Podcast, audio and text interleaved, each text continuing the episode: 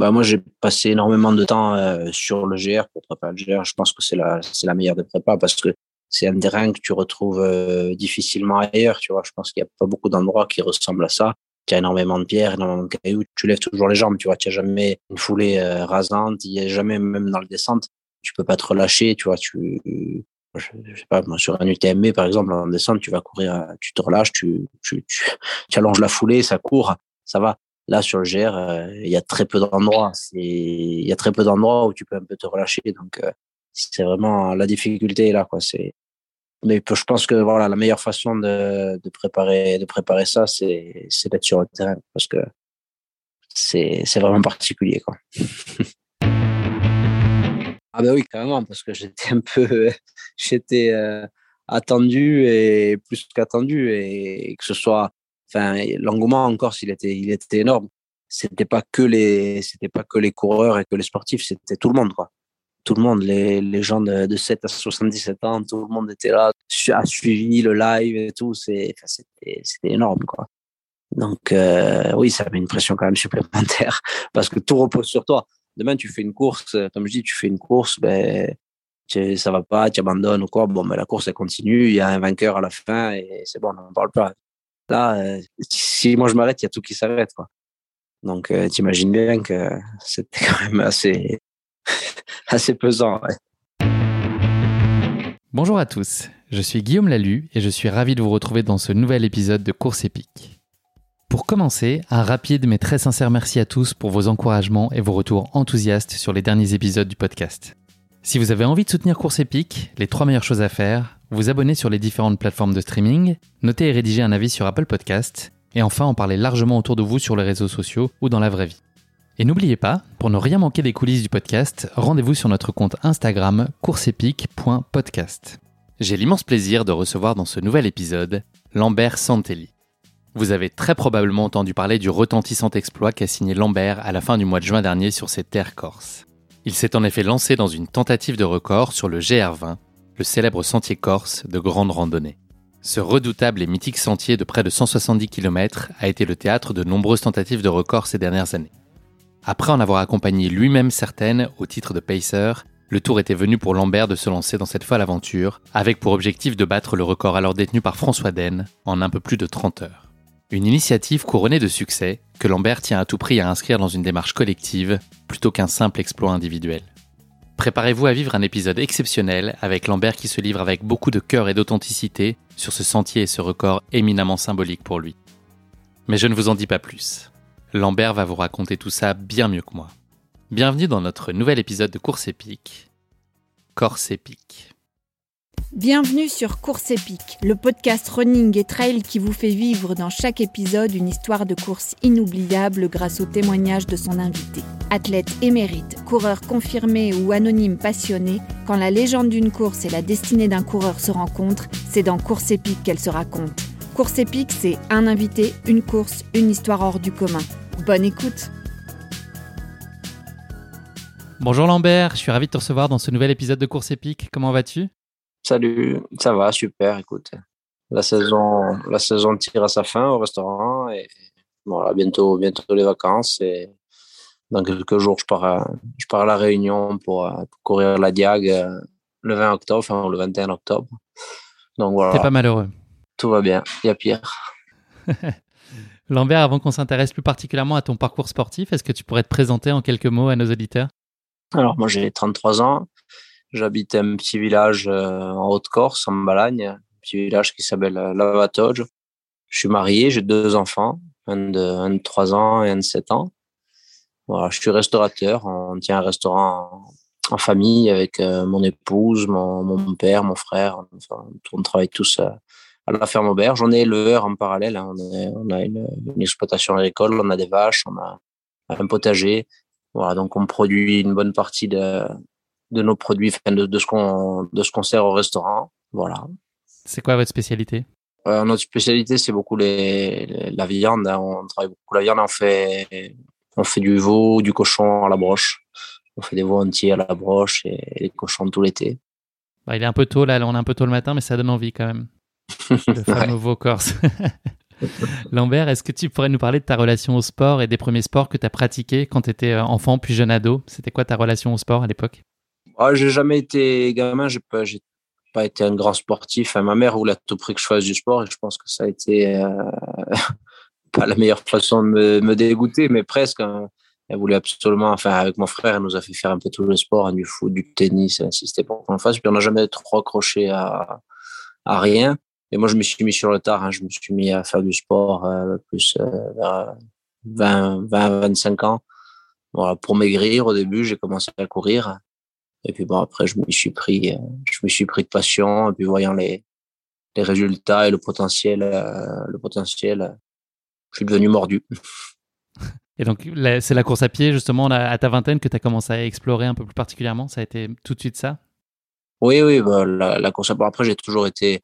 On vit dans, dans, un milieu, dans un milieu rural. Donc, euh, on, on, est éleveur. On a toujours été à la campagne. Moi, je, je, suis chasseur depuis que je suis tout petit, depuis que je suis gamin. Donc toujours, euh, j'ai toujours marché en montagne, toujours, euh, toujours accompagné mon père à droite à gauche. Donc ça, j'ai toujours eu cette relation-là avec la montagne. Donc c'est naturellement que je me suis tourné vers le, vers le trail euh, dès que j'ai trouvé le, sport qui, me plaisait. Et est-ce que dès ton plus jeune âge, tu as développé un attachement particulier au GR20 qui va être l'objet de notre épisode aujourd'hui? Est-ce que c'était un de tes terrains de jeu privilégiés justement quand tu as commencé à, à, mettre le pied un peu à l'étrier de la course à pied du trail? Bah, le GR20, pas de suite, c'est venu, c'est venu un peu plus tard. Mais oui, c'est vrai que, enfin, c'est venu. Euh, quand on parle de quand on parle de trail en Corse, le, GR, c'est de suite. Euh, voilà, on pense à ça de suite, quoi, parce que c'est mythique, c'est mythique. Et puis les les, les meilleurs coureurs euh, s'y sont frottés, donc forcément, ça fait envie, quoi.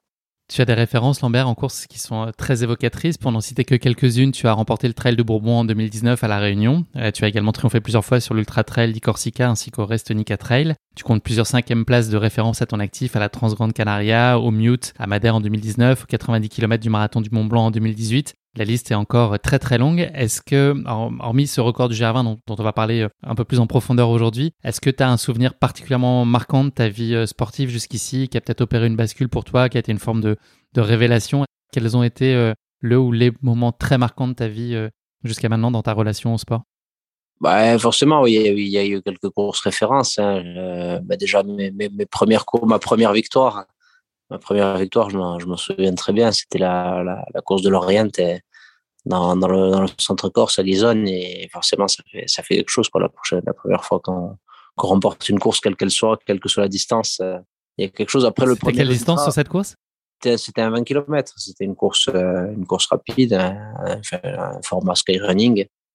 Après, mon premier ultra aussi à Corté, bien sûr, la, au Restonica Trail, le, le 110 km de Corté la première fois que je faisais une course si longue, je suis arrivé bon, complètement, complètement épuisé au bout, du, au, bout, au bout du bout, mais, mais voilà, j'étais devant et j'avais réussi à, gérer ma course plus ou moins bien et forcément, ça, ça, laisse, des, ça laisse des idées pour la suite quoi, après. Et est-ce qu'à l'inverse, tu as eu des moments de course plus difficiles qui ont été aussi une source d'apprentissage pour toi, des choses qui ne sont pas passées exactement comme tu imaginais et qui t'ont permis de te construire aussi, enfin, construire ton expérience? Oui, bien sûr. Bah, on apprend, on apprend tout le temps. On apprend de ses erreurs. Euh, L'ultra, de toute façon, c'est une quête euh, perpétuelle d'amélioration. Enfin, je sais que on, on prend l'expérience à chaque course et je pense que ça, ça, enfin, on apprendra toujours. Quoi. On apprendra toujours de, de, notre corps, de notre façon de, de courir, de la gestion, enfin, de, plein de choses. Donc, euh, il y a eu des erreurs, bien sûr, de, de fait sur cette, certaines courses qui, qui m'ont servi par la suite. Tu as parlé d'un 20 km, là on va parler du, du GR20 qui est une course euh, beaucoup plus longue aujourd'hui. Est-ce que tu as un format de course de prédilection? Est-ce qu'aujourd'hui il y a quand même des distances sur lesquelles tu as envie de t'attacher plus particulièrement? Ou est-ce que tu n'as pas vraiment de règles et tu as envie de varier un peu les plaisirs? On va dire que j'aime, euh, oui, j'aime courir aussi des, des, courses plus courtes, des courses de, de 40, 50 km, mais bon, je reste quand même, euh, je pense maintenant avec les années qui passent, je suis, plus à l'aise et je prends plus de plaisir sur un, ultra, sur une course de 15, 20 ou 25 heures. C'est, ce qui me plaît le plus maintenant à l'heure actuelle. Comment tu choisis les courses auxquelles tu vas participer? Qu'est-ce, C'est quoi les critères déterminants? Est-ce que tu veux aller explorer des terrains que tu connais pas ou au contraire te perfectionner sur des terrains que tu maîtrises un peu mieux? Est-ce que c'est des opportunités qui se présentent? Comment est-ce que tu construis un peu tes échéances dans une année de course? Non, ça après j'aime j'aime aller sur tous les sur tous les terrains. Après bon, c'est sûr que je suis plus à l'aise parce que c'est le terrain sur lequel je cours, mais je suis plus à l'aise sur des terrains techniques, montagneux. Mais j'aime aussi aller aller sur des courses roulantes où je suis pas forcément à mon avantage parce que voilà ça ça, ça, ça fait sortir de sa zone de confort et ça fait travailler différemment. Donc j'aime euh, j'aime aller sur euh, sur tout type de course. Ouais. Quel accomplissement tu y trouves aujourd'hui? C'est quoi les bénéfices que tu vois à, pratiquer le trail? Fondamentalement, ça te, ça te procure quoi comme plaisir?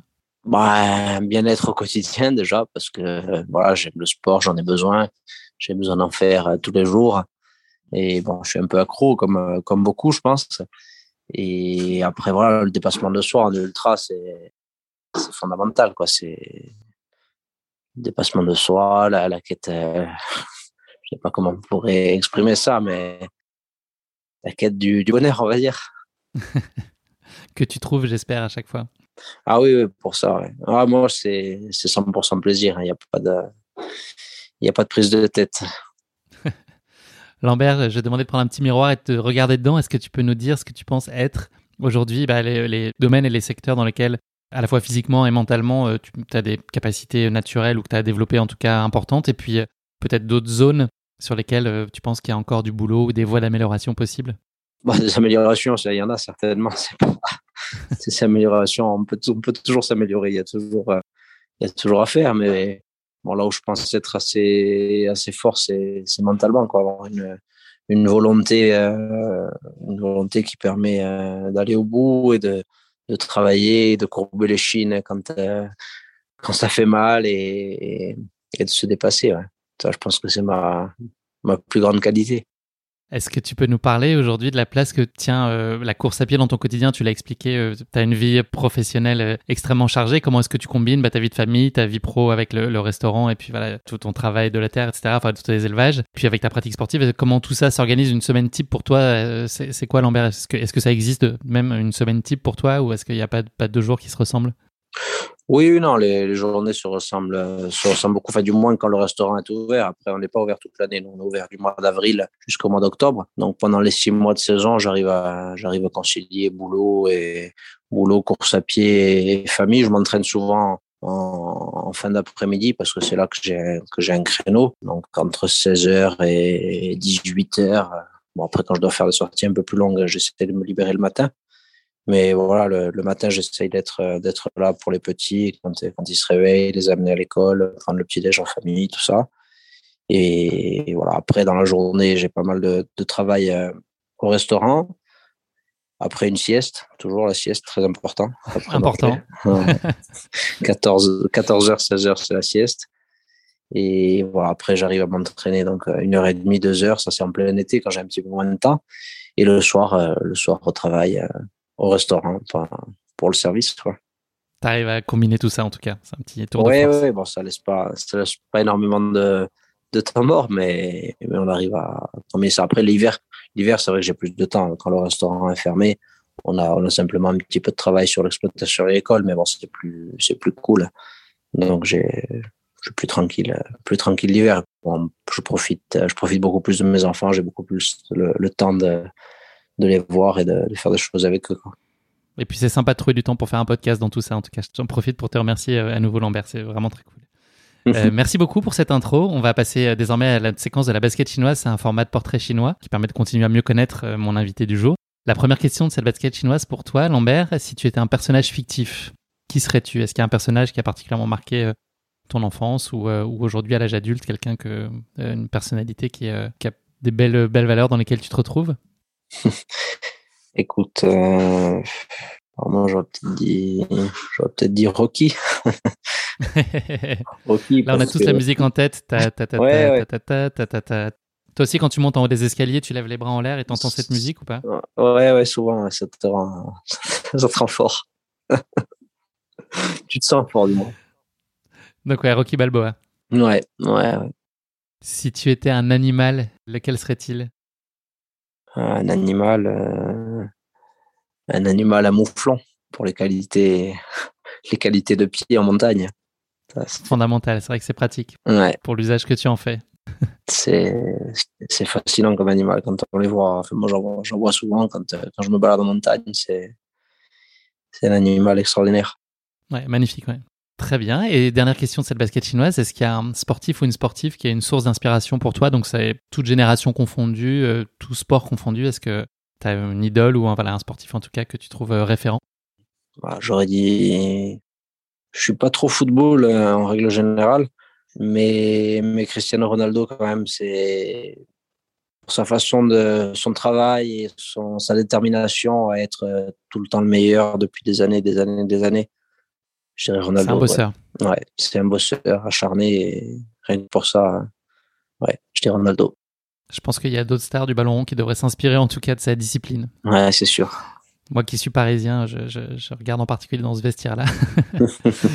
Merci beaucoup Lambert de t'être prêté au jeu de la basket chinoise. On va désormais parler de ta course épique, donc je vais la présenter en, quelques mots. Donc ta course épique, elle plante son décor le long du GR20, qui est le sentier de grande randonnée en Corse, qui est souvent considéré comme le sentier le plus difficile au monde. Ce sentier de grande randonnée traverse la Corse au départ de Calenzane pour une arrivée à Conques, le trajet inverse est également possible. Il mesure dans sa version actuelle 180 km et totalise plus de 11 000 mètres de dénivelé positif. Les tentatives de record se font, elles, depuis 1995 sur l'ancien tracé, long de 165 à 170 km environ. Pour la petite histoire, le premier balisage du sentier est réalisé en 1970. Le GR20 était ainsi né. On lui attribue ce numéro en référence à celui de l'ancien département de Corse avant que deux départements ne soient distingués en 2A et 2B en 1976. Pour les randonneurs, le GR20, c'est en théorie entre 10 et 16 jours de marche en montagne, pour ne pas dire en haute montagne, avec plusieurs sommets à plus de 2000 mètres. Le terrain de manière générale, les rochers et le dénivelé très marqués ont fait la réputation de ce sentier mythique, au même titre que ces paysages à couper le souffle. Je pense que tu vas nous le confirmer, Lambert.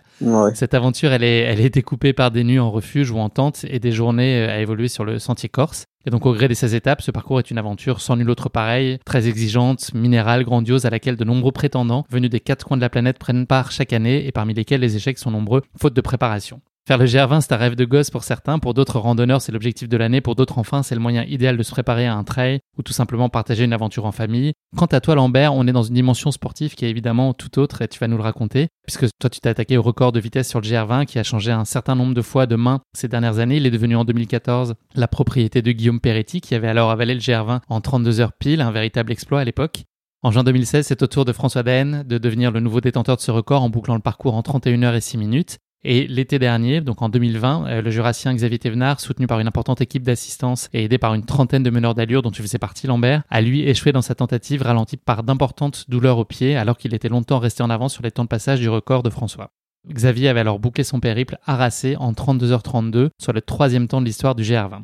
Voilà pour ces quelques éléments introductifs sur le GR20 que tu vas nous raconter plus en détail, Lambert. Avant de faire le grand saut, je te propose de te frotter à notre exercice de la question qui pique de course épique. C'est une question gentiment piège que je pose à chacun de mes invités. Donc, compte tenu de la course qui nous intéresse aujourd'hui, le nombre 20 va être très probablement cité euh, à de nombreuses euh, occasions dans cet épisode. Je te propose donc de lui rendre un vibrant hommage avec une question qui pique, consacrée au 20e tome d'Astérix, qui n'est autre qu'Astérix en Corse. Heureux hasard ou savant calcul, euh, je ne sais pas si ça a été fait exprès. En tout cas, cet album d'Astérix a une particularité notable par rapport aux autres de la série, et plus particulièrement dans les traditionnelles pages qui sont en préambule de l'album. Je ne sais pas si tu vois, avant qu'on démarre l'histoire, quand tu ouvres, euh, juste après, voilà, sur la deuxième de couve, il y a une particularité sur, cette, sur ce, ce tome de Astérix encore, c'est ce que tu saurais me dire laquelle Alors là, non. Je, je l'ai lu étant gamin, je, je l'avais, Astérix en Corse. Mais ça, remonte à, ça remonte à des années et des années. Franchement, je, je me souviens pas.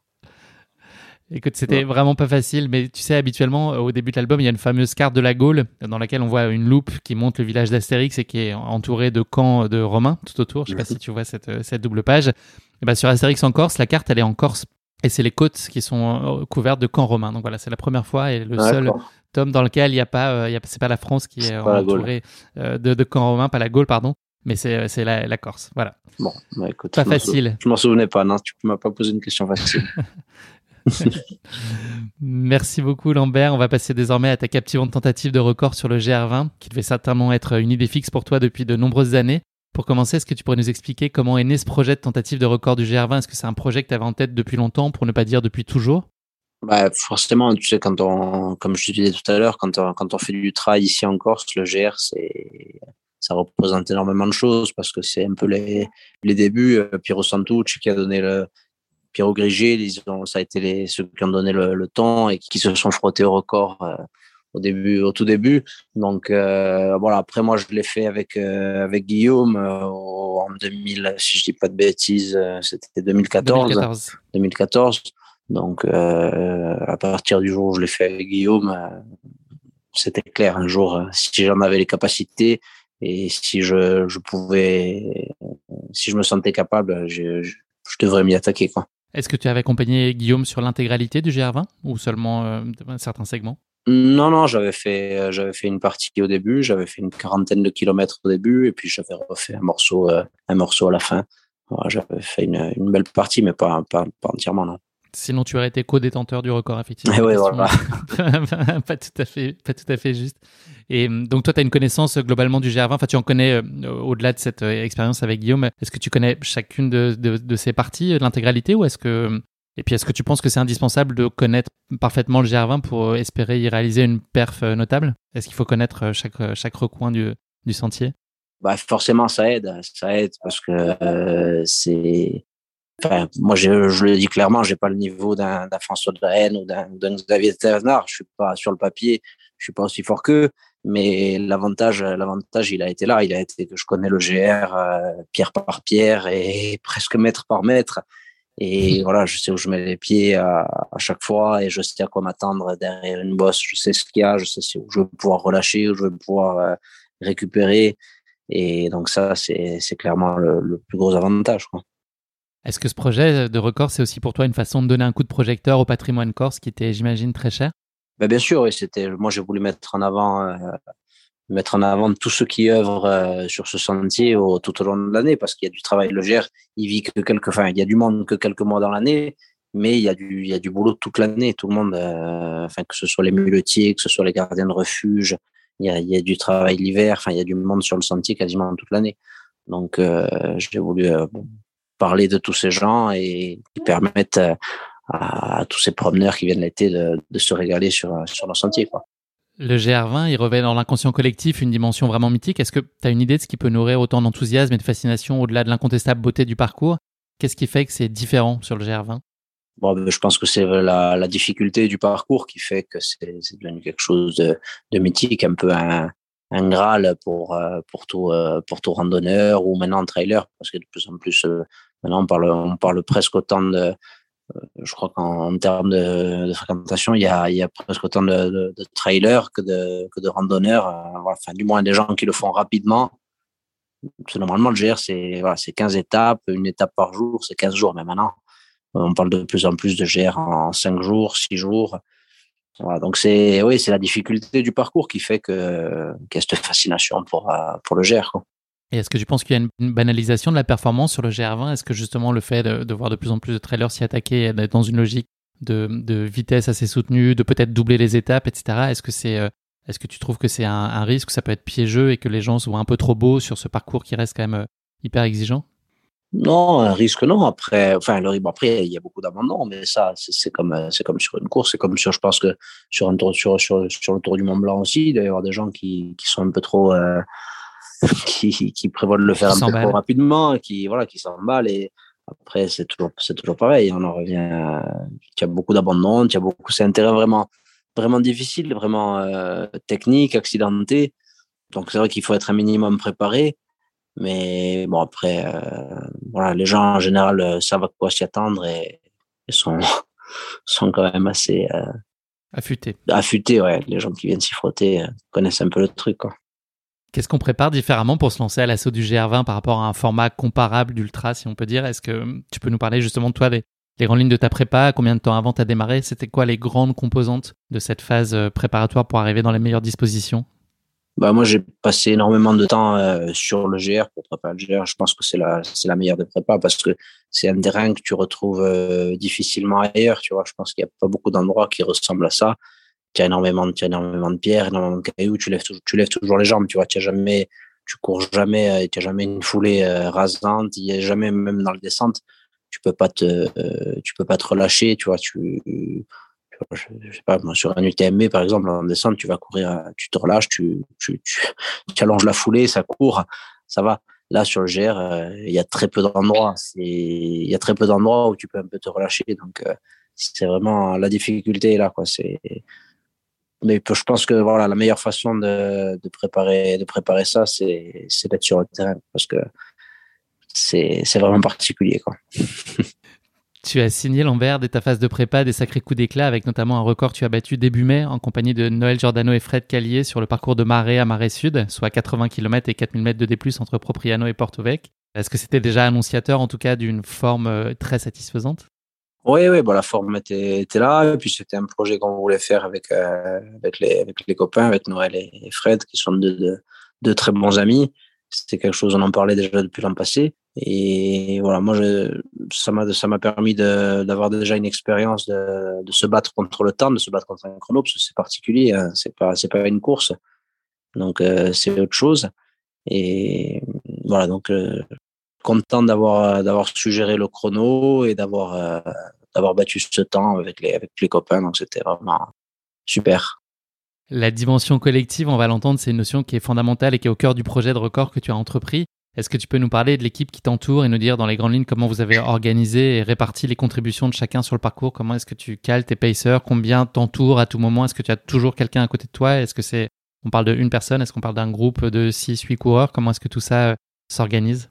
Ouais, moi l'idée sur le GR c'était vraiment de, de, rassembler un maximum de, de, personnes euh, avec moi, que ce soit au niveau des, des coureurs, que ce soit au niveau de l'assistance, parce que voilà il y avait énormément de gens qui, qui voulaient participer et qui étaient fiers d'être d'être là à mes côtés. Donc j'ai voulu rassembler un maximum. Donc au niveau des coureurs, il y a toujours eu entre 5 et 10 personnes avec moi tout au long du parcours. On avait défini des, des tronçons allant de 20 à 40 kilomètres. Voilà, donc les gens, les, les coureurs se, se relayaient là-dessus. Et après, au niveau de l'assistance, il y avait euh, il y avait encore une, je pense, une, bonne trentaine de personnes. Qui, ça, c'était la caravane hein, qui suivait euh, tous les, donc tous les passages, les passages de route, on va dire. Donc c'est Verge au début, Verge, Vitsavone, euh, Capanil. Enfin, il y a, il y a six, sept passages de route. Voilà, donc à chaque fois, on avait une assistance aux prisonniers avec euh, kiné, médecin, euh, cuisinier. on avait tout ce qu'il fallait, quoi. La fine équipe. La fine équipe, ouais. Et c'est, c'est vraiment ce qui, ce qui m'a porté, quoi. Est-ce qu'il y a une raison particulière pour laquelle tu as choisi la fin du mois de juin pour te lancer dans une telle tentative de record? Est-ce que c'est la période la plus appropriée, ni trop chaud, ni trop froid, euh, pas trop de monde? Enfin, Pourquoi est-ce que. Parce qu'il y a une raison spécifique pour laquelle tu as choisi ce moment-là? Oui, oui, bah, bien sûr, fin juin, c'est pour moi la meilleure période pour faire le, pour faire le GA. Hein. C'est, encore cette année, il y avait, il y avait eu énormément de neige. Euh, il y avait eu énormément de neige. Il y a eu de la neige jusque tard. Sinon, on peut même faire ça mi-juin, c'est bien. On évite encore les, les, grosses chaleurs. Mais voilà, on va dire entre le 15 et le 30 juin, c'est pour moi la meilleure quinzaine euh, pour faire ça. Les jours sont, c'est là qu'on a les, les journées les plus longues. Et voilà, moi j'avais calculé le 25 pour avoir une, on avait la pleine lune cette nuit-là donc un peu plus de, un peu plus de lumière. Et, voilà, on a, on a eu après, on a eu des conditions, on a eu beaucoup de chance, on a eu des conditions optimales. On a eu, euh, on n'a pas eu trop chaud, on a eu euh, pas de vent. Enfin, c'était vraiment euh, beaucoup de chance là-dessus. Un savant calcul et un petit peu de chance. Il faut l'aider en général. Il faut, il faut, ouais, il faut de la chance quand même.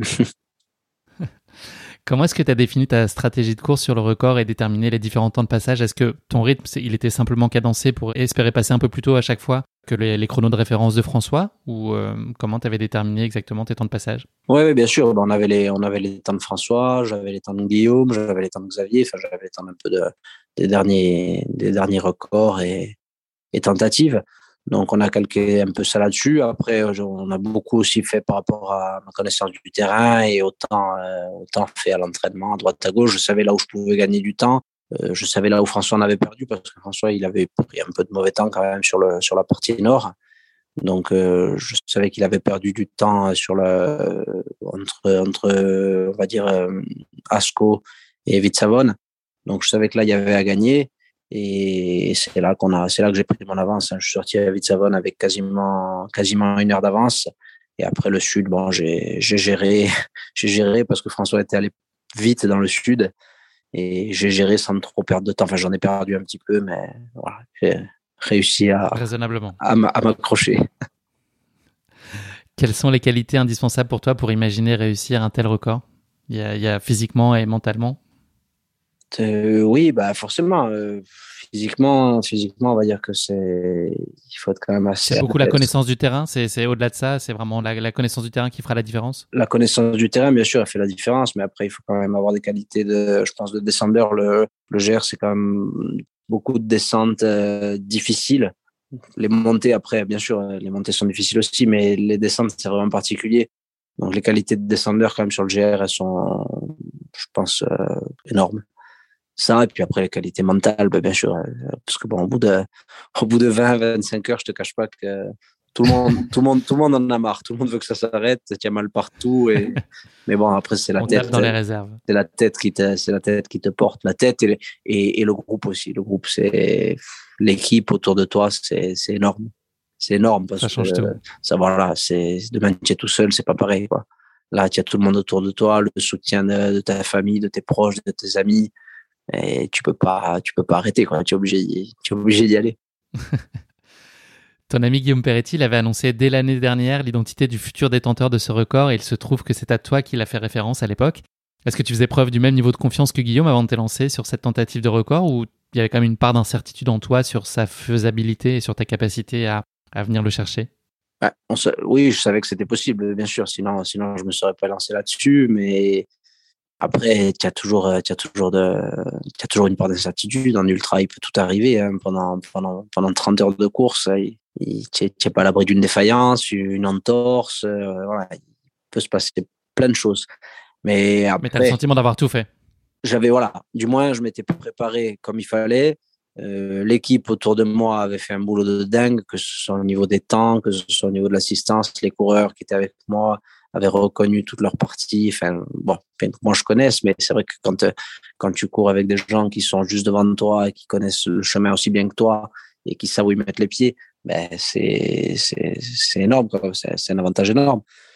Donc, on avait tout fait pour que, pour que ça réussisse. Normalement, ça devait réussir. Mais bon, après, voilà, il peut toujours se passer des choses en ultra. L'état d'esprit des différents athlètes qui sont frottés à ce record semble être très bienveillant et collaboratif, comme l'illustrent vos contributions respectives aux tentatives de record des uns et des autres. Est-ce que malgré tout, c'était euh, important et symbolique pour toi de faire en sorte que ce record puisse redevenir la propriété d'un coureur qui soit originaire de Corse? Ah oui, oui, bah bien sûr que, euh, le, coureur, que, le, que le record revienne chez nous. Euh, il y a une part de retour à la maison. il, y a, un peu de, il y a un peu de chauvinisme dans tout ça, mais bon, c'est normal. Et tout le monde, tout le monde voulait que le, que le record revienne en Corse et tout le monde était concerné était à 200%. Quoi. Donc, ouais, Est-ce que ça met une pression supplémentaire sur tes épaules? Ah ben oui, carrément, carrément, parce que j'étais un peu, j'étais euh, attendu et plus qu'attendu et que ce soit, enfin, l'engouement en Corse, il était, il était énorme. C'était pas que les, c'était pas que les coureurs et que les sportifs, c'était tout le monde, quoi tout le monde, les, les gens de, de, 7 à 77 ans, tout le monde était là, a suivi le live et tout. C'était énorme, quoi. Donc, euh, oui, ça met une pression quand même supplémentaire parce que tout repose sur toi. Demain, tu fais une course, comme je dis, tu fais une course, ben, ça va pas, tu abandonnes ou quoi. Bon, ben, la course, elle continue, il y a un vainqueur à la fin et c'est bon, on n'en parle pas. Là, euh, si moi je m'arrête, il y a tout. Tous les regards sont sur toi. Si moi je m'arrête, il y a tout qui s'arrête, quoi. Donc, euh, tu imagines bien que c'était quand même assez, assez pesant. Est-ce qu'il y a une chose que tu appréhendes plus particulièrement avant de t'élancer? Est-ce qu'il y a, voilà, euh, physiquement, euh, dans ta, dans ta gestion? Enfin, je, pense que tu vas nous le dire, mais tu n'avais pas fait d'efforts aussi long jusqu'à maintenant. Est-ce que ça, justement, c'est une de tes interrogations sur ta capacité à tenir la distance, sans mauvais jeu de mots, sur la durée? Est-ce qu'il y, a, voilà, est qu'il y a quelque chose qui est peut-être une source d'inquiétude ou tu as l'impression de un peu moins maîtriser avant de partir? Ouais, ouais, mais clairement, c'est les, moi, ce qui me faisait peur, c'était les 30 heures, quoi, parce que j'avais jamais couru en, enfin, en course, j'avais jamais couru plus de 16, 17 heures. C'est vrai que l'an dernier, j'aurais voulu faire la, la Diag déjà en 2020 pour avoir une expérience sur un, sur une, sur cette distance-là. après, la course, la course a été annulée, donc, euh, c'est vrai que je partais un peu, enfin, dans l'inconnu. Pas dans l'inconnu, mais les 30 heures, ça me faisait, ça me faisait un peu peur quand même. Ça y est, Lambert, on est le 25 juin 2021. Le départ de ta tentative de record du GR20 est donné. La première partie de cette aventure entre Calanzana et Vergio, je suis désolé hein, pour la prononciation, hein, n'hésite pas à me, reprendre. La première partie de ton aventure, donc, elle, s'annonce particulièrement corsée avec 40 premiers kilomètres qui sont euh, les plus difficiles de la course, si j'ai bien compris. A un gros morceau de 4005 de, D+. Est-ce que tu peux nous raconter justement comment se passent ces 40 premiers kilomètres? Est-ce que tout est sous contrôle relativement sur cette partie assez technique et accidentée? Oui, oui, bon, c'est un, c'est un secteur que je connais, que je connais très très bien parce que c'est proche de chez moi, c'est proche de là où j'habite. Donc, à Lanzana Verge, c'est, ouais, comme tu l'as dit, c'est qu'à une quarantaine de kilomètres avec 4005, c'est là qu'on prend le plus gros dénivelé sur, un, enfin, le plus gros ratio kilomètre dénivelé sur Dieu tout le GR, c'est là. Voilà, donc on est au départ à Calanzane. J'ai, il y a Noël avec moi, Noël, Jean-François. Enfin, on est, on est cinq, Seb, on est cinq, six. Et bon, bah forcément, tu as, de l'euphorie, tu es frais, donc ça part, euh, ça part. On avait prévu des temps de passage. On était, on est allé un peu plus vite que les, que les temps prévus parce que euh, tu te sens. T'as lâché quelques pacers au bord de la route d'ailleurs? Oui, il y en a un ou deux qui n'ont pas, qui ont pas réussi à suivre au début, mais bon, ça c'est, enfin, je veux dire, c'est, si, ils n'avaient pas la tâche la plus, la plus facile, quoi. Le départ, on savait que ça allait être, euh, que ça allait être comme ça. Quoi. Enfin, moi, je le savais. Je savais que je, j'en avais parlé les jours précédents. Tu, c'est quand tu pars sur une course, euh, tu t'es préparé pendant des mois et des mois. Puis là, tu t'es reposé les jours avant, donc tu es frais. Tu te sens pas, tu, tu te sens pas, tu sens, tu sens pas tes jambes, quoi. Tu voles. Donc c'est vrai que jusqu'à jusqu'à jusqu'à Verge, j'étais vraiment euh, dans un état. j'étais facile dans toutes les montées et tout. Je me sentais pas Bon, ça n'a pas duré, ça a pas duré pendant, ça a pas duré pendant les 30 heures, hein, ça aurait été trop beau. Sinon, on n'aurait pas mis 30 heures, on en aurait mis 26. Mais, tu croises du monde sur le parcours, euh, Lambert? C'est quoi les réactions? Il y a beaucoup d'enthousiasme déjà et d'admiration de la part des personnes que tu croises sur le chemin? Ouais, ouais. Cette ferveur qui est palpable? Il y a beaucoup, il y a, il y a énormément de monde. Bon, déjà, c'est euh, la semaine, je pense, la plus chargée sur le GR euh, de, l'année. 25 hein. juin, c'est la semaine là où il y a le plus de monde sur le GR. Donc les refuges, euh, nous on, on est parti à 15h de Calanzane, donc on passe à Pied au bois 17h, Carreau à 18h30. Voilà, donc les, les, refuges sont à bloc. Les gens sont, les gens le savent, hein, savent qu'il va y avoir une tentative de record, donc tout le monde est là, tout le monde nous attend, nous, nous applaudit, nous acclame. J'ai l'impression d'être une rockstar, quoi. et non, après voilà, il y avait plein de gens aussi, euh, des gens que, je, que je connaissais hein, sur le parcours à Bocato Maginesque, à l'entrée du, du cirque de la solitude, il devait y avoir une quarantaine de personnes, des gens qui, qui étaient montés exprès nous voir là-haut. Il y a quand même, depuis la station de Skidasco, il y a quand même un peu plus de deux heures de marche. Donc ça, ça, fait, ça fait chaud au cœur de voir tout ce monde qui s'est déplacé euh, sur le chemin. Quoi. Tu boucles cette première partie en 8h30 et arrives sur un deuxième tronçon d'une quarantaine de kilomètres entre Vergio et Vizzavone. Ce segment qui te mène jusqu'à la mi-parcours s'avère être encore assez technique, euh, avec un dénivelé qui est un peu moins marqué. Est-ce que tu peux nous raconter euh, comment se passe cette euh, section-là? Ouais, bon, moi, j'avais, j'avais calculé le départ à 15h, en fait, c'était pour prendre la nuit euh, juste après le, le cirque de la solitude. Donc, on prend la nuit un peu avant d'arriver à, Verge. Et donc, cette partie-là, cette partie dont, dont tu viens de parler, les, cette quarantaine de kilomètres, c'est, ça, va, ça nous fait toute la nuit. Donc, on passe par le, le Campoudil, c'est le, lac du Nîmes, le lac du Nîmes, bergerie de Bacade. C'est la partie, la, on va dire, la plus roulante du GR. Tu as une quinzaine de kilomètres où, où c'est relativement euh, roulant. Tu cours euh, le long d'un lac, enfin, c'est sympa. Une belle partie. Puis après, tu rentres dans le, dans le technique à Boccale-Bourte. De Boccale-Bourte à Vitsavone, là, c'est de nouveau de, de la caillasse, du minéral, euh, des éboulis. Enfin, tout ce que j'aime. Donc, et aussi euh, une grosse ambiance avec des comités d'accueil. Euh, et aussi une grosse ambiance, ambiance, de stade. À Boca, à Boca les et à 2 h du matin, on a toute l'équipe du, du Restoni Catrail qui, qui nous attendait, qui nous avait fait un super ravito là-haut avec euh, de la soupe chaude. Enfin, c'était pareil à 2000, à 2200 mètres d'altitude. C'est pour ça que, pour que les gens comprennent quand même l'engouement qu'il y avait ici ils avaient monté à des réchauds, enfin tout ça à 2000 à 2000 mètres d'altitude. Ils nous avaient fait de la soupe, ils nous avaient fait du chaud. Enfin c'est c'est énorme. Tu te dis quand même les gens. C'était soigné. Voilà. Et donc grosse ambiance à Boccale-Bourte.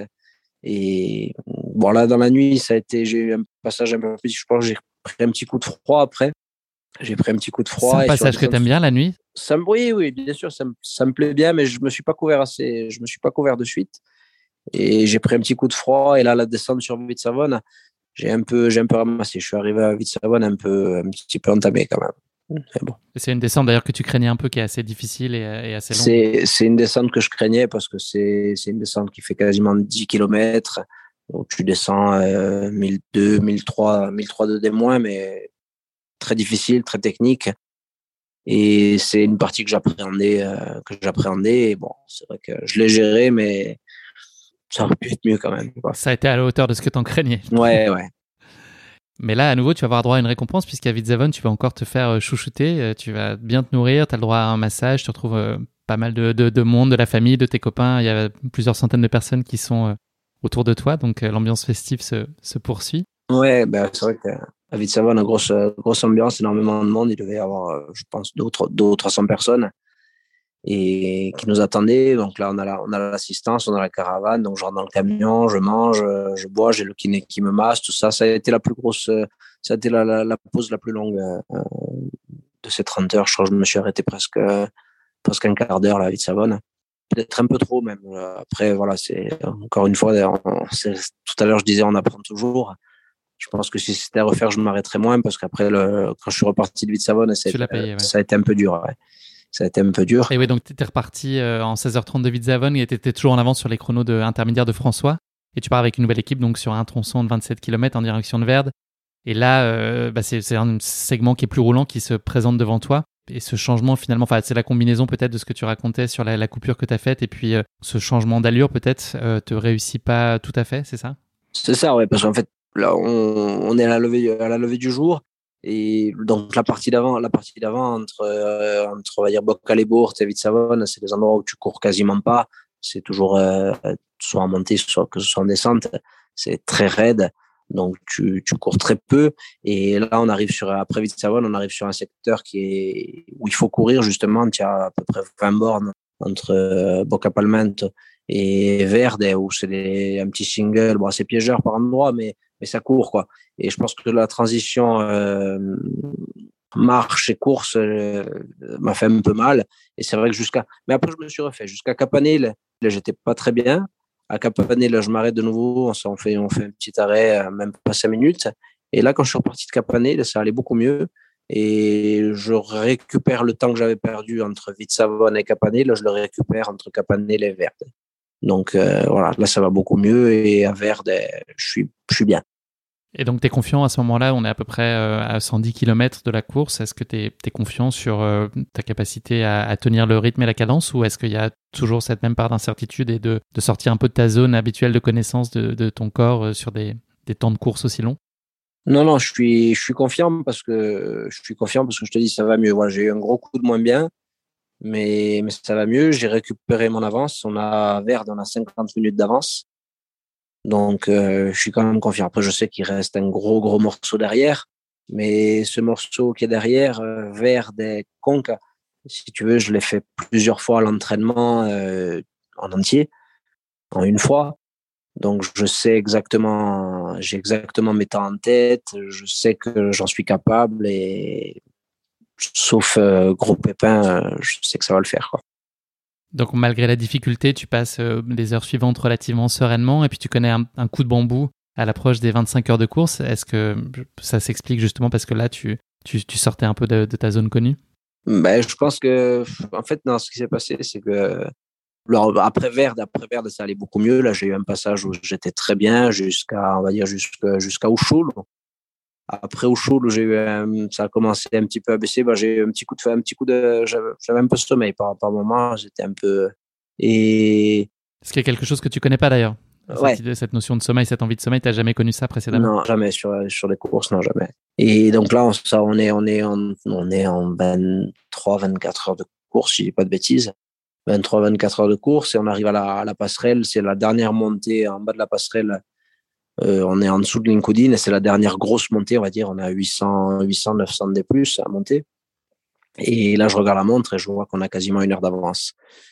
Donc là, je, pense que ce qui m'a fait un peu mal, c'est en fait, j'ai un peu relâché et je me suis un peu dit, ben, c'est fait, quoi. C'est fait. Et ça a été un tort, je pense, parce que euh, derrière, j'ai eu un gros, dans la montée. Tu avais une grosse descente derrière, très, très difficile. Ouais. Et la montée de LinkedIn et la descente sur Azina, j'ai, ramassé. Mais je te dis, je pense avoir, je pense avoir un peu relâché et mettre un peu, un peu trop tôt dit, eh, ça va le faire, c'est bon, on y est. Et bon, après, c'est, encore une fois, c'est, de l'expérience, hein, tu apprends, tu apprends tes erreurs. tu arrives finalement à Bavela, il te reste alors 17 km à parcourir. C'est aussi le moment où tu décides de, à nouveau d'appuyer sur la dimension collective de ta démarche et de ce, et de ce projet. Donc, euh, t'embarques plein de gens avec toi sur ce dernier tronçon et avec, je pense, un niveau de confiance sur tes capacités à, battre ce record et j'imagine quasiment des certitudes. Donc là, c'est un moment d'euphorie collective que tu vis. Ouais, ben c'est vrai qu'on avait, on en avait parlé, on en avait parlé avec tous les, avec tous les copains avant. On avait dit si on a, si à Bavé là, on est, on est toujours dans les temps, si on voit que ça va le faire, on repart tous ensemble de Bavé là et enfin tout, tous ceux qui m'avaient accompagné au long du parcours, on repart tous ensemble et on rentre à Conques à, tous ensemble quoi. Et c'est vrai que quand je suis arrivé à Bavé là, bon, on avait, j'avais reperdu un peu, de, un peu de, j'avais reperdu un peu de temps sur le secteur avant Bavé là. Mais bon, on était toujours dans les 50 minutes, on avait toujours dans les 50 minutes d'avance. Donc, euh, du coup, là, il y a tout le monde qui m'attend. Il y a une trentaine, une trentaine de copains qui m'attendent, prêts en short, en basket, prêts à partir. Plus les, il y en avait une dizaine déjà avec moi du secteur d'avant. Donc, on repart de Baville, on est une quarantaine. Et là, c'est, énorme, j'avais les lunettes de soleil, mais sous les lunettes, je pleurais. Je pleurais parce que c'est, c'est des émotions, c'est, indescriptible. Quoi. Donc là, tu es porté par cet élan collectif. Malgré tout, il y a quand même une dernière section euh, avec la descente jusqu'à Conques qui s'annonce euh, pas forcément de tout, tout repos. Tu t'en sors finalement euh, très bien et tu es dans les temps sur ce, sur ce segment et tu arrives donc à un kilomètre au-dessus de l'arrivée. Et là, tu es accueilli à nouveau par une foule en délire et dans une ferveur qui va pas te quitter jusqu'à la ligne d'arrivée. Est-ce que tu peux nous parler de ces derniers instants où tu es en mouvement et où tu es en train de toucher du doigt ce record? Ouais, bah en fait, il y a un endroit juste au-dessus de l'arrivée à Conques, il y a un endroit assez symbolique. Nous, on appelle ça Ebourt, Ebourt et Conques. C'est, tu passes entre deux gros rochers et ça fait un peu comme une, comme une porte, quoi. Et c'est vrai que c'est, nous, on l'appelle avec Guillaume, c'est les portes de la délivrance. Parce que quand tu passes là, bah, c'est fini, quand tu as un kilomètre, tu as un kilomètre de descente et, c'est terminé. Donc, c'est à cet endroit-là, assez symbolique, il y avait, je sais pas, il devait y avoir une cinquantaine de personnes qui nous attendaient avec des fumigènes et tout. C'était, on n'avait pas, enfin, on y voyait encore, mais c'était fin, fin, fin de journée, je crois, il était 21h. Donc c'est, voilà, une ambiance, une ambiance de folie, euh, les, des, copains qui, qui tirent en l'air, euh, enfin, voilà, c'était, c'était monstrueux, quoi. Et, voilà, et la descente sur Conques à la fin, là, bon, rester vigilant parce que c'était pas le moment de. pas le moment de se faire la cheville, ouais. Voilà, exactement. Donc je reste vigilant jusqu'à la fin. Mais bon, là, tu sais que, tu sais que c'est fait, quoi. Tu sais que c'est fait et pouf, tu sais, ça y est. ça y est. C'est, J'y suis. J'y suis. Après tant d'années. Tu arrives le 26 juin, donc à 21h25 à Conques, après 30 heures et 25 minutes de course. C'est quoi la toute première chose que tu as ressentie au moment où tu arrivais au terme de ce GR20, au moment où tu t'es arrêté et le sentiment du devoir accompli Par quoi tu as été submergé en premier? Ben, Ça a été ce qui m'a le plus touché, c'est cet engouement, cet engouement énorme qu'il y a eu, mais de la part de, fin de, de tout le monde, quoi. Il y avait à Conques en bas, il devait y avoir 5 ou 600 personnes à l'arrivée, mais il y avait des gens, enfin, des sportifs, des non sportifs, des jeunes, des vieux. Enfin, il y avait, ouais, ça c'est d'avoir, ce qui m'a le plus touché, c'est d'avoir réussi à rassembler autant de, autant, quoi.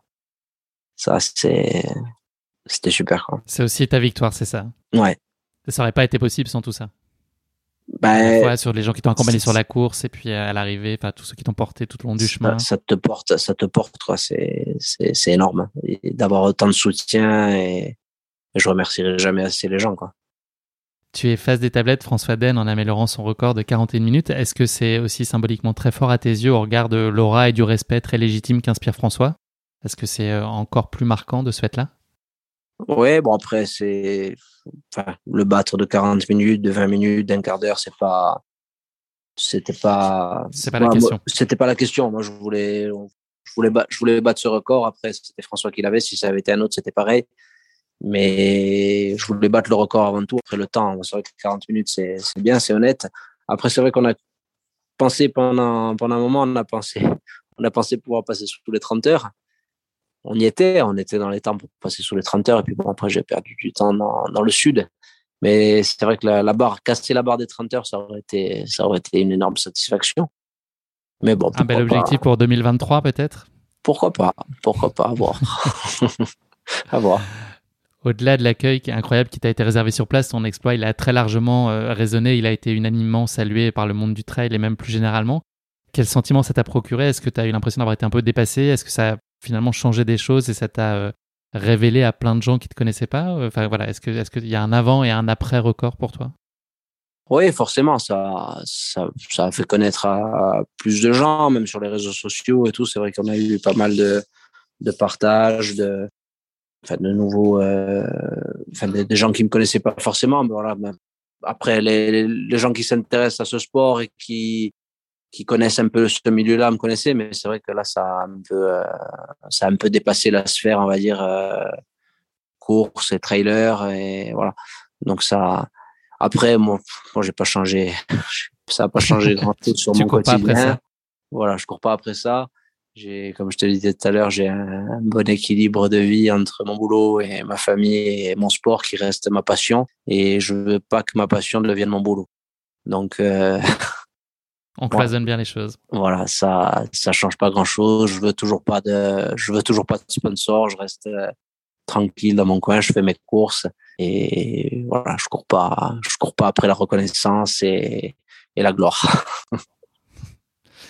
Question impossible, mais tu dois avoir une multitude de souvenirs en tête, évidemment. S'il y en avait une seule, quelle est l'image que tu retiendrais de ce GR20 Si je t'en parle dans 20 ans, qu'est-ce que tu penses qui va te venir à l'esprit en premier lieu, une image, un instant? Est-ce qu'il y en a un qui reste un peu plus marquant que les autres? Ouais, pour moi, il y a une photo, euh, il y a une photo de Damien. On avait Damien Rousseau qui était là. Ça a été notre, notre photographe qui, m'a suivi enfin, tout, le, long du parcours. Il y a une photo de, de Damien quand, euh, quand je repars, enfin, quand, quand on repart de Bavé, là, tous ensemble. Et où on est tous les coureurs sur, sur une piste. On est une trentaine, 30, 40. Et cette photo, elle est magnifique. Et pour moi, c'est la photo qui résume, euh, qui résume ce GR, L'équipe, euh, l'équipe. Le collectif, on l'a compris. C'est une victoire collective. Tu, tu, tiens vraiment à insister là-dessus. Tu as raison. Lambert, euh, combien de temps on met pour récupérer d'un tel effort? C'est c'est des jours, c'est des semaines? Comment est-ce qu'on se retape? Écoute, déjà, j'ai pas dormi pendant trois nuits. Alors le soir, le soir même, quand je suis arrivé, oui, j'ai réussi à dormir, j'ai réussi à dormir deux trois heures. Après, je me suis réveillé, ça a été fini. Et après les deux, les deux autres nuits, j'ai pas fermé l'œil. Je sais pas, j'étais l'organisme qui était chamboulé certainement. Après, oui, j'étais, j'étais bien, j'étais bien à plat pendant pendant une quinzaine de jours quand même. J'avais pas d'énergie, tu vois. Puis après, ça a commencé à revenir. Et j'ai recouru au bout d'une ouais, quinzaine de jours. J'avais fait un peu de vélo avant, j'ai recouru au bout d'une quinzaine de jours et les sensations sont revenues assez vite. Euh, fin juillet, j'ai même fait une course. Il y avait une course ici, là, en Castaniche, à la Via Romane. C'est une course que j'aime beaucoup. Donc, j'ai couru, j'ai fait cette course. Et bonne sensation. J'ai bien géré ma course. J'ai réussi à gagner. Et par contre, j'ai eu un coup de bambou. Après, je sais pas, parce qu'on a, on a énormément, énormément travaillé au mois d'août au resto. On a eu un boulot de dingue. Mais j'ai eu un coup de, un coup de fatigue au mois d'août, mi-août. J'étais vraiment, j'étais à plat pendant, ouais. Alors, je sais pas si je pense que c'est le contre-coup du GR. Souvent, ça me le fait, ça. J'ai un contre-coup. je suis assez bien, je suis assez bien 15 jours, 3 semaines après. Et puis après, derrière. Tu te fais rattraper par la patrouille. Un mois, un mois, entre un mois, entre, allez, on va dire 40, une quarantaine de jours après, j'ai un contre-coup. Donc, je pense que ça a été quand même, ça a été quand même ça, entre le boulot et le, et le contre-coup du GR. le mois d'août a été assez, assez fatigant. Sportif. Voilà. Mais après, j'ai bien, j'étais bien en septembre et j'ai réussi à, refaire un bon mois de septembre pour bien me préparer pour, pour la Diag. A posteriori, qu'est-ce qui t'a paru le plus difficile à gérer sur ce record? Est-ce qu'il y a une chose qui t'a surpris par sa difficulté ou euh, voilà, est-ce que tu as perçu quelque chose d'inattendu et que tu as eu du mal, euh, qui était peut-être plus compliqué que ce que tu pouvais imaginer? Écoute, euh, les difficultés, si tu veux, enfin, je savais vraiment à quoi m'attendre et les difficultés, je les connaissais. Les difficultés, c'est la technicité du parcours, c'est le temps, c'est voilà. Mais après, il y a rien qui m'a surpris parce que je savais vraiment, je savais vraiment à quoi m'attendre quoi. Et, je m'étais préparé en, enfin, comme il fallait pour euh, en conséquence. En conséquence, voilà. Est-ce que ce record, il t'a appris des choses sur toi? Est-ce qu'il m'a appris des choses sur moi Oui, oui, bien sûr. Mais après une expérience, une expérience si longue, c'est, ça peut être qu'enrichissant. Euh, voilà, 30 heures, 30 heures de course, c'est vrai que c'est pas quelque chose que tu fais, que tu fais souvent. Et mm, après, ouais, ce sera, je pense que ce sera enrichissant pour une course comme la Diag, tu vois, tu, tu relativises après, c'est. Ça te donne un niveau de, conscience, de confiance que, que tu avais peut-être pas connu jusque-là, parce que ça, ça t'assoit et ça t'a fait la démonstration que tu pouvais encaisser euh, de telles distances. Et donc, pour les prochaines, tu, tu, pars plus fort que, que ce que tu étais avant ce record? Puis les, tu sais, après les, les, barrières, que ce soit le temps, les distances, quand tu, quand tu brises une barrière, tu vois, quand tu brises les, les 30 heures, je pense que dans la tête, c'est, enfin, tu te sens plus fort après, quoi.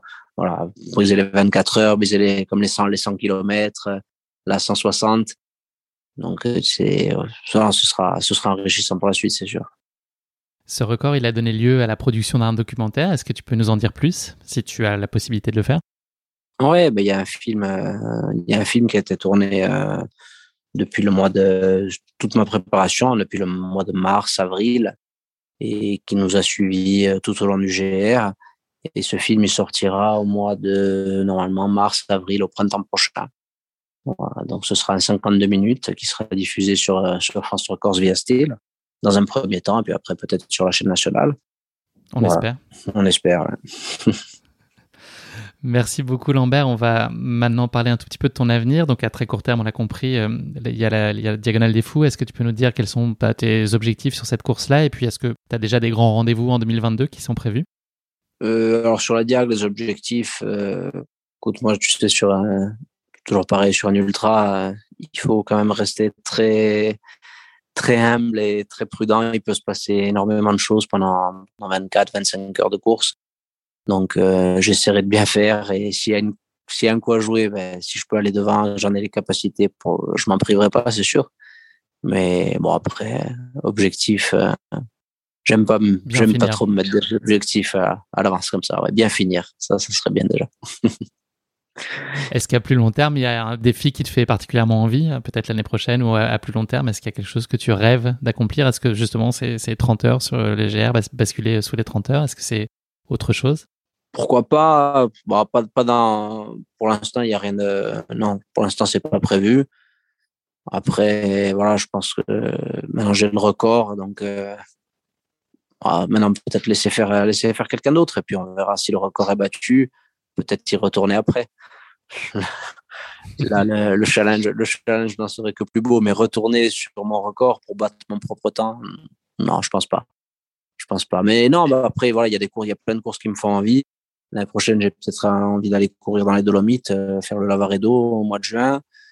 Euh, il y a une course aussi euh, qui me fait envie depuis pas mal d'années en Afrique du Sud, à Cape Town. C'est au, mois, au mois de décembre.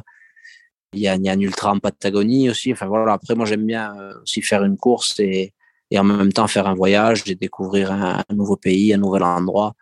Donc voilà, il y a plein de belles courses qui me font envie à travers le monde. Le marathon des sables, peut-être un jour. Donc, euh, les projets, oui, c'est pas ça qui manque. Merci beaucoup Lambert. Je te propose de conclure cet épisode non pas avec le mot de la fin, mais avec le motto de la fin. Est-ce que tu as une citation ou une devise qui t'est particulièrement chère et qui illustre euh, ta philosophie de vie, un espèce de leitmotiv, quelque chose qui te guide? Est-ce que tu as une phrase qui représenterait tout ça? Ouais, enfin une phrase. Moi, c'est le.